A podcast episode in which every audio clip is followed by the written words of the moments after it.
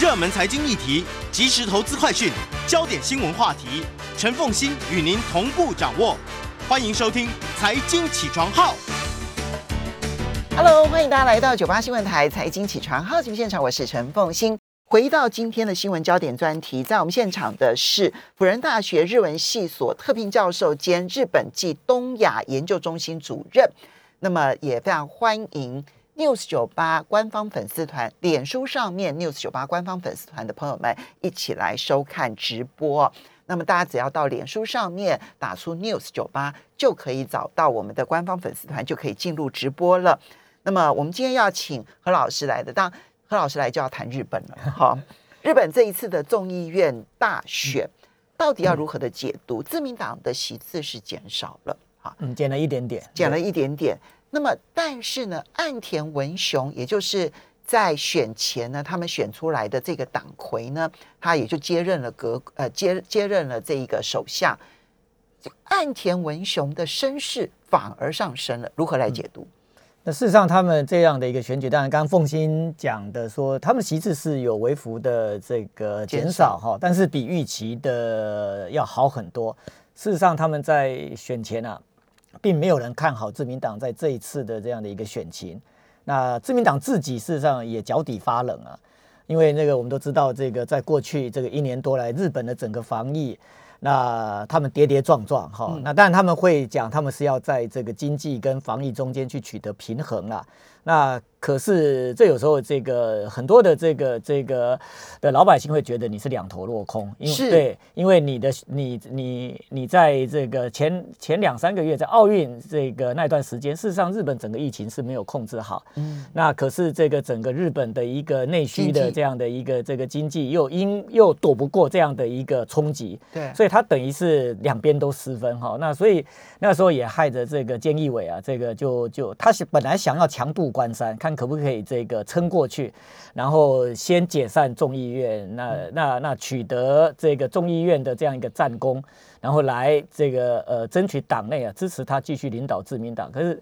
自民党上下没有人这个要让他这个牵着自民党走哈，因为自民党大概这个认为，如果让你这样再搞下去的话，那整个党就完蛋了。我经常讲，就是说这个呃菅义伟他他他可能期待全党就一人哈，那我这个这自民党是从来不干这种傻事啊。那那所以那时候他他他们就决定这个就是说这一定要先选这个总裁，然后再来弄这个国会大选。那那那当然，菅义伟事实上他也知道形势比人强，他自己鼻子摸了就下台哈。不过也蛮怪的，这 COVID nineteen 在他下台之后啊，自己就自己就不见了。对，最近其实你如果关心日本的话，日本的疫情突然之间的 快速的减缓。那连日本上上下下都在找原因，其实他们找不出原因来。对啊，他们这个，所以我就有时候这个跟跟跟研究日本的朋友啊，还有这这个这开玩笑讲啊，我说这个可能这个未来日本会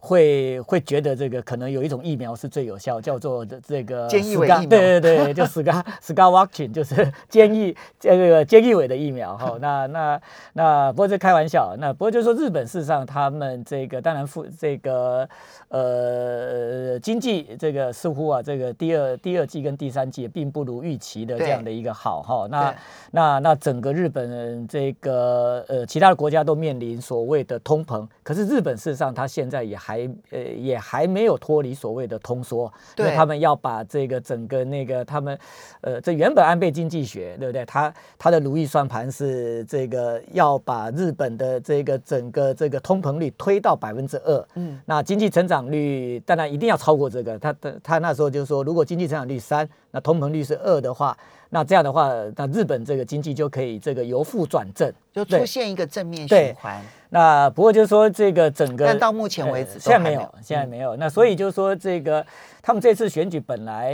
这个呃呃那个岸田文雄啊，他自己这个给自己画了一个非常低的这个标准哈。那换言之，他是他他认为只要能够爬过去就好，低空掠过就。而反正这个他说，这过去四年来，这也不是我的账啊，对不对？前面前面的七局是安倍主投，然后后面的这个这个七八两局，对不对？是菅义伟。那他主要是第九局最后一个人次才上来。他说这场球赛不论输赢，大概也轮这跟个对就算算不到我头上，所以所以蛮好玩。他当时就说，如果是这个这个他跟国民党能够过半，这样就过关了。嗯那个标准很低耶，那就两百三，就是公民公民党加他是两百三十三席，可那可见他自己算了，大概就是呃自民党大概只能够拿到两百这出头上，下对不对？那不过这个整个开开票结果，我们可以看几乎多了五六十席，他是两百六十，两他不止单独过半哦，而且他还达到一个绝对的稳定的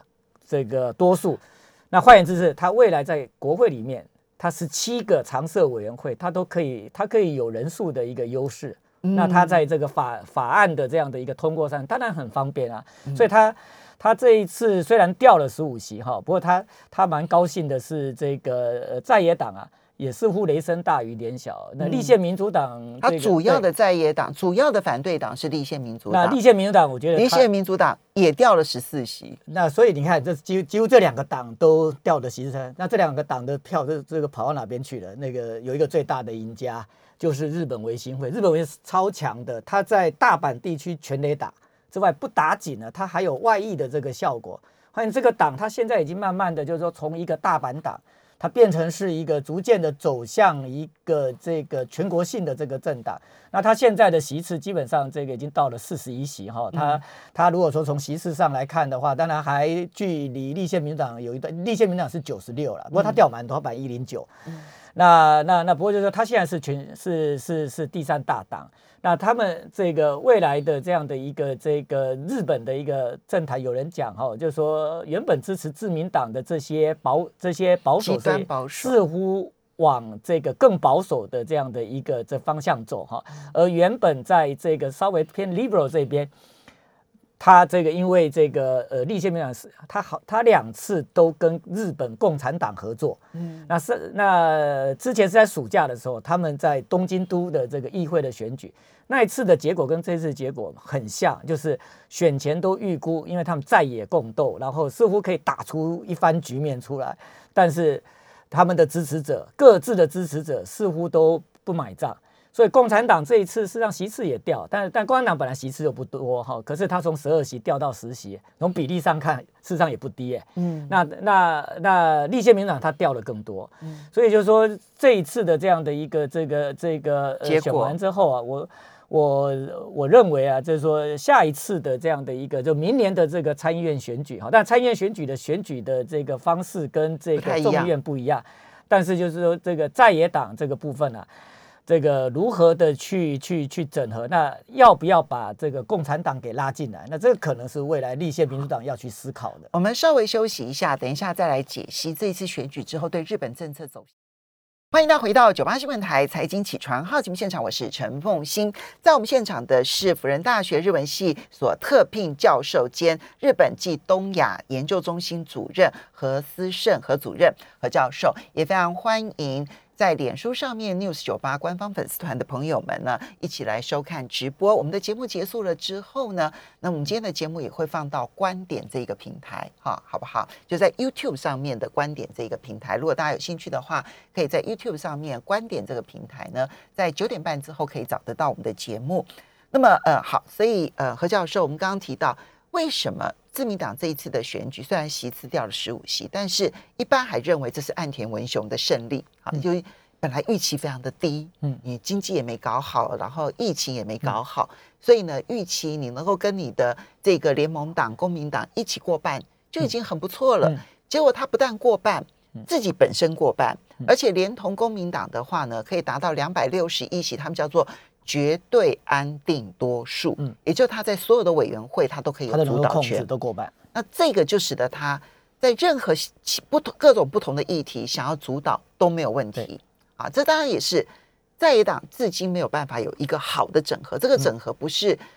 他们政党的领导人不愿意整合，而是他们的选民都不买单。好，这是最明显的一个状况。但是我们从这一个选举当中，我们也要去看那这边个人的当选跟落选哈，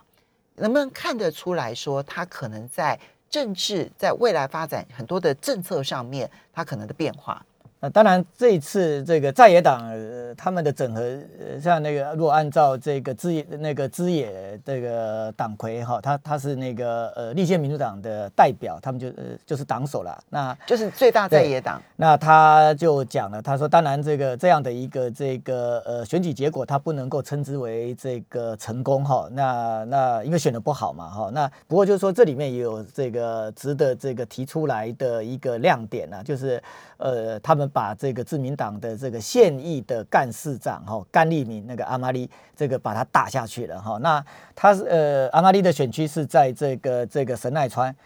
那这个呃，过去自民党从一九五五年以来，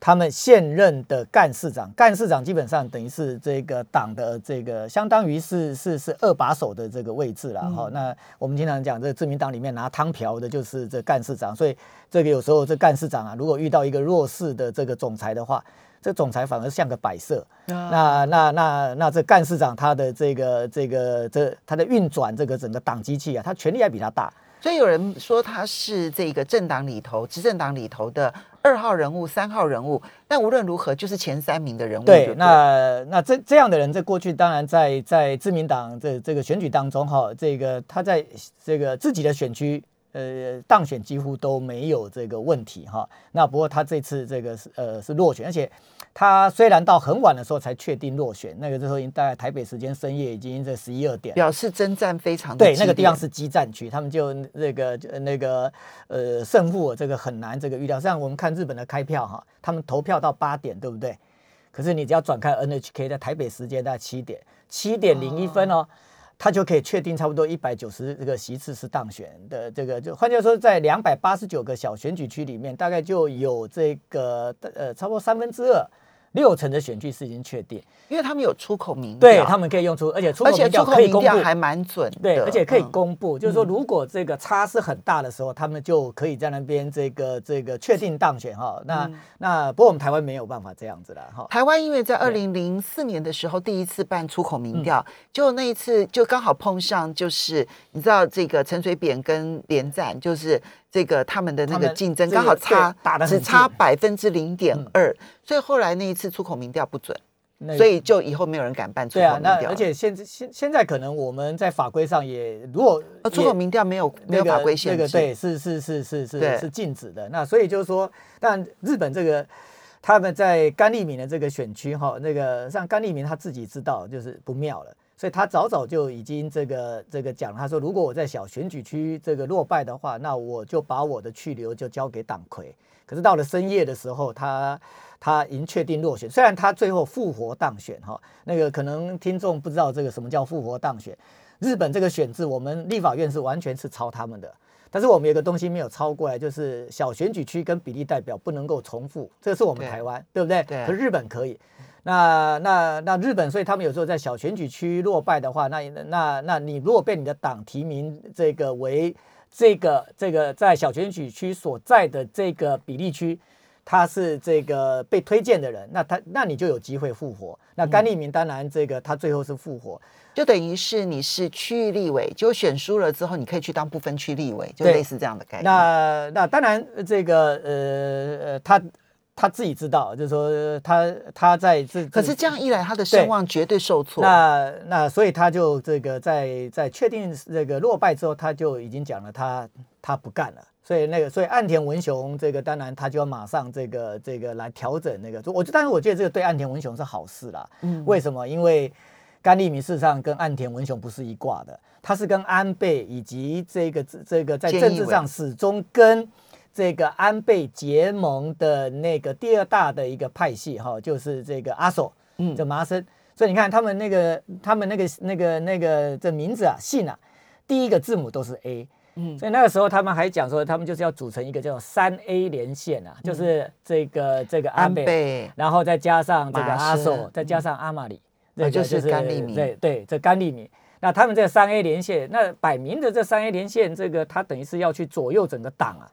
那那那如果这样的话，事实上岸田文雄在在在在他主政的时候，他个人能够发挥的余地就不大了。嗯。那所以就是说，当然这是安倍想要去延续他过去的这样的一个自己的一个政策，或者是去完成他未尽之事功，哦，那那那不过就是说现在甘利明掉了，就是这个三 A 只变成两 A 哈。那当然这个就给这个这个岸田文雄岸田文雄一个在在在人事安排上，进而在未来去政策的一个这个如果要展现自我的空间里面，他可以有一个缝隙啦。所以这他现在大概已经确定了，就是干事长他把这个外向茂木。这个调过来，茂木我们台湾对他这个应该是熟门熟路啊，因为我们打了 A G 很多是茂木这个送的，对不对？对，主张对那个那那那就是说这茂木当然他已经确定这个他不能留任外相，因为他过来这这个担任这干事长哈。那茂木他自己所属的一个派阀是是是竹下派，竹下派他们现在当然叫做平成研究会，这派系本来是在这个自民党里面是最大的一个派系，可是他们也家道中落了哈，那个在。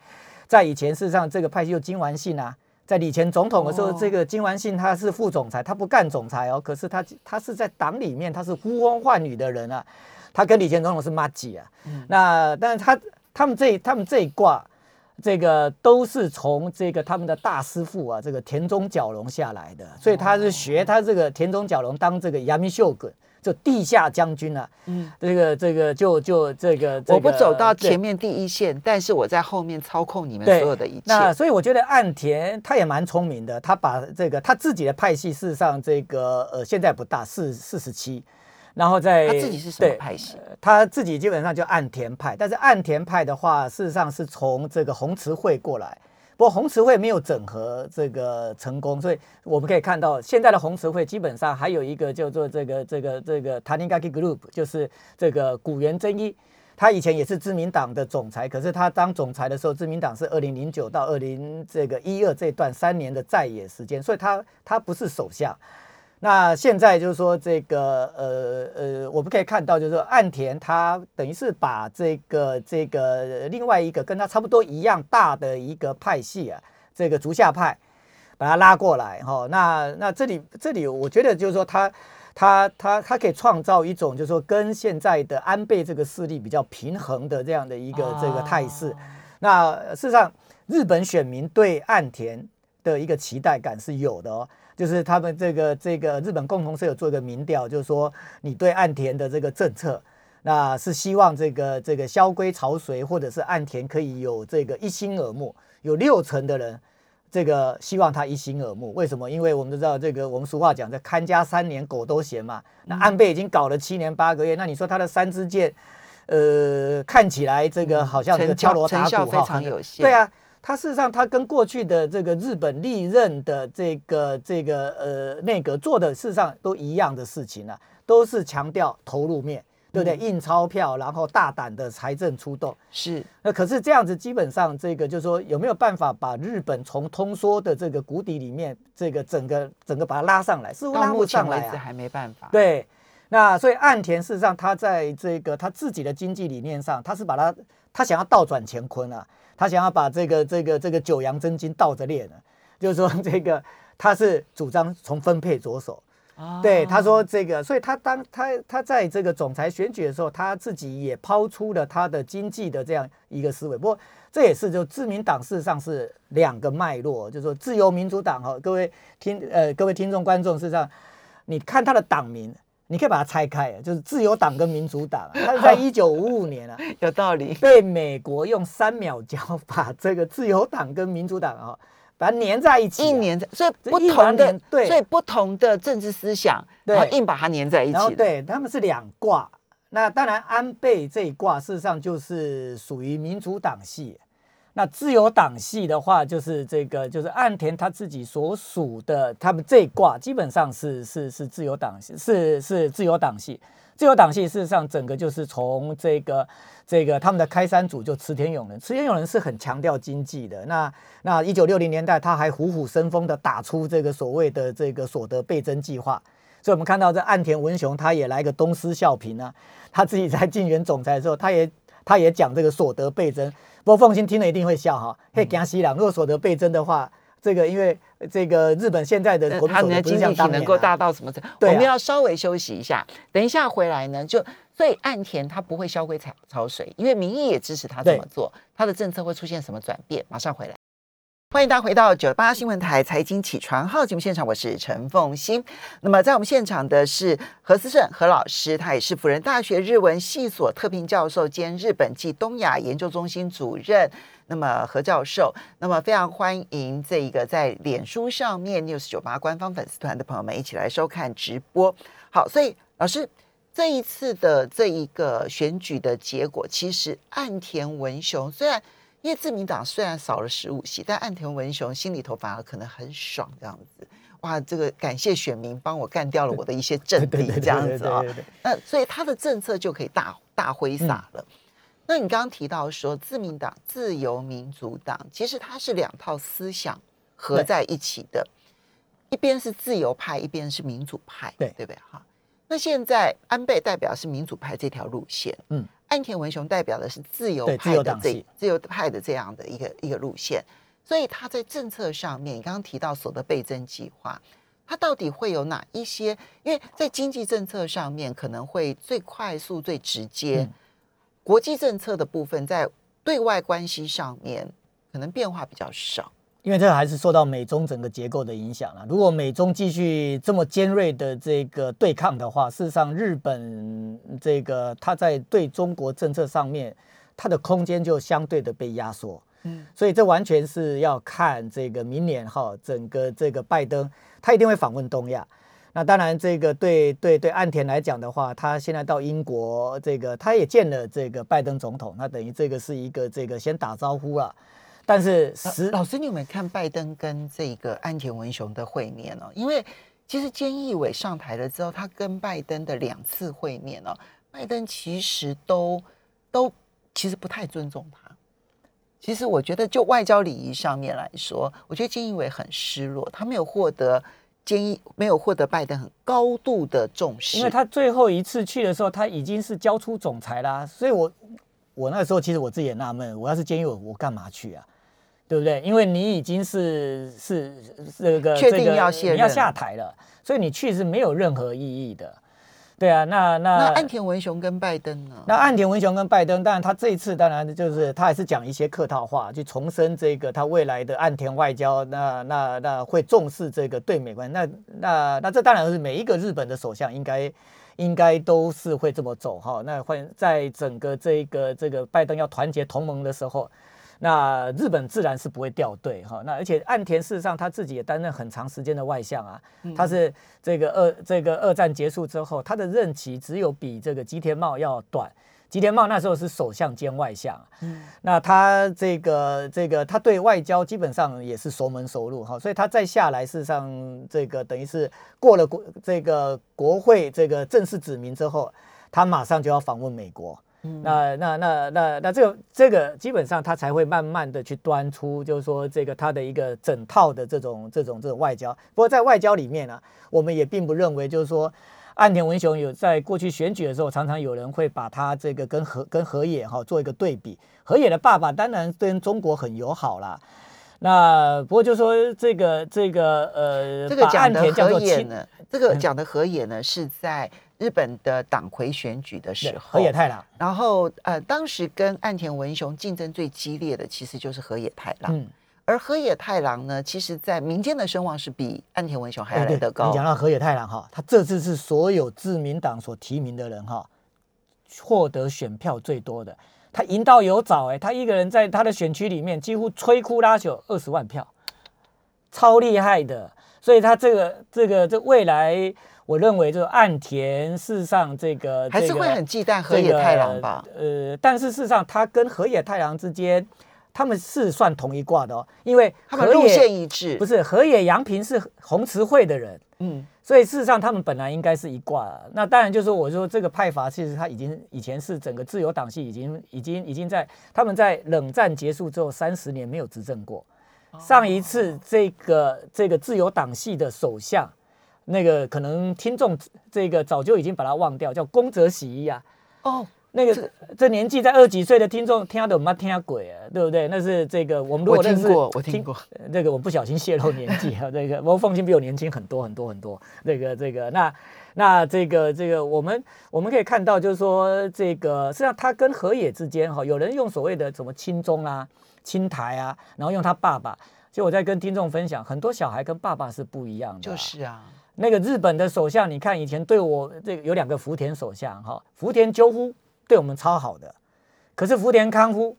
他非常轻对松，他非常轻松。另外还有一个，这次也落选的在东京石原的这个石原生太郎的儿子石原生晃，他当然他也是这个意外了，而且他连复活的机会都没有哈，嗯他他直接就就就就等投胎了哈。那那那那这个什么那个他这次落选，可是有人落选说是不是因为他太右啦啊？所以这些右派跟那个另外一个在大阪哈这个被维新会给扫掉的那个那个中山中山泰对，那泰中中山山泰秀，他也是五连霸的人哈，可是他这次也意外的中箭落马。他本来还期待能够复活，那也一样跟着石原这个这个这个就就所以你讲的这些例子就没有议员当了。所以你讲的这些例子，就是不管你标签是反中或亲中啊，